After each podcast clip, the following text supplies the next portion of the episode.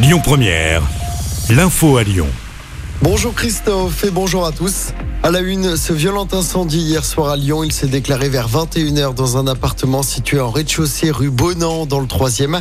De nombreux pompiers sont intervenus sur place. Une personne a été légèrement brûlée, elle a été transportée à l'hôpital. L'appartement a été entièrement détruit par les flammes. Une enquête a été ouverte. Dans l'actualité également, un journaliste de l'AFP tué en Ukraine. Arman Soldin, 32 ans, était coordinateur vidéo pour l'agence France Presse. Il a été tué hier après-midi lors d'une attaque de roquettes près de Bakhmut dans l'est du pays. Emmanuel Macron, le chef de l'État, a salué son courage sur Twitter. Mauvaise nouvelle pour les fans de Stromae, ne reprendra pas sa tournée.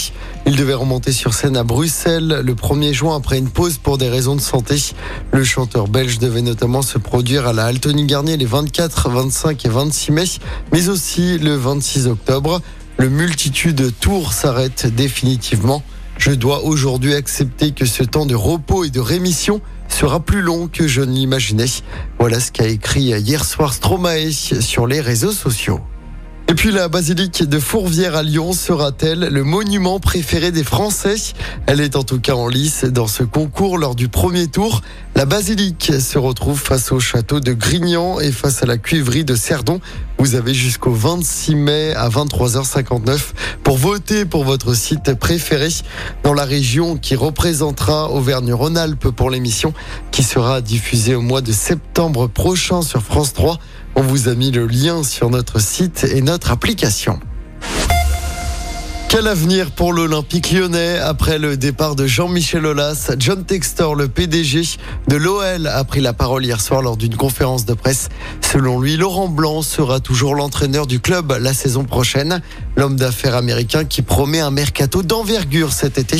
John Textor qui ne va pas rester à président très longtemps, il cherche actuellement un candidat pour succéder à Jean-Michel Aulas, retrouver la Ligue des Champions et l'objectif annoncé pour la saison prochaine. En football toujours, rien n'est fait entre le Real et City en demi-finale de la Ligue des Champions. Les deux équipes se sont neutralisées un partout hier soir lors du match aller à Bernabeu en Espagne. Tout se jouera mercredi prochain en Angleterre. Ce soir, place au derby milanais entre le Milan AC et l'Inter. Coup d'envoi du match à 21h. Et puis en basket, l'Asvel s'est fait plaisir hier soir contre Blois lors de l'avant-dernier match de la saison régulière. Victoire 102 à 77 à l'Astrobal. L'Asvel est toujours troisième au classement. En revanche, ça s'est moins bien passé pour les filles.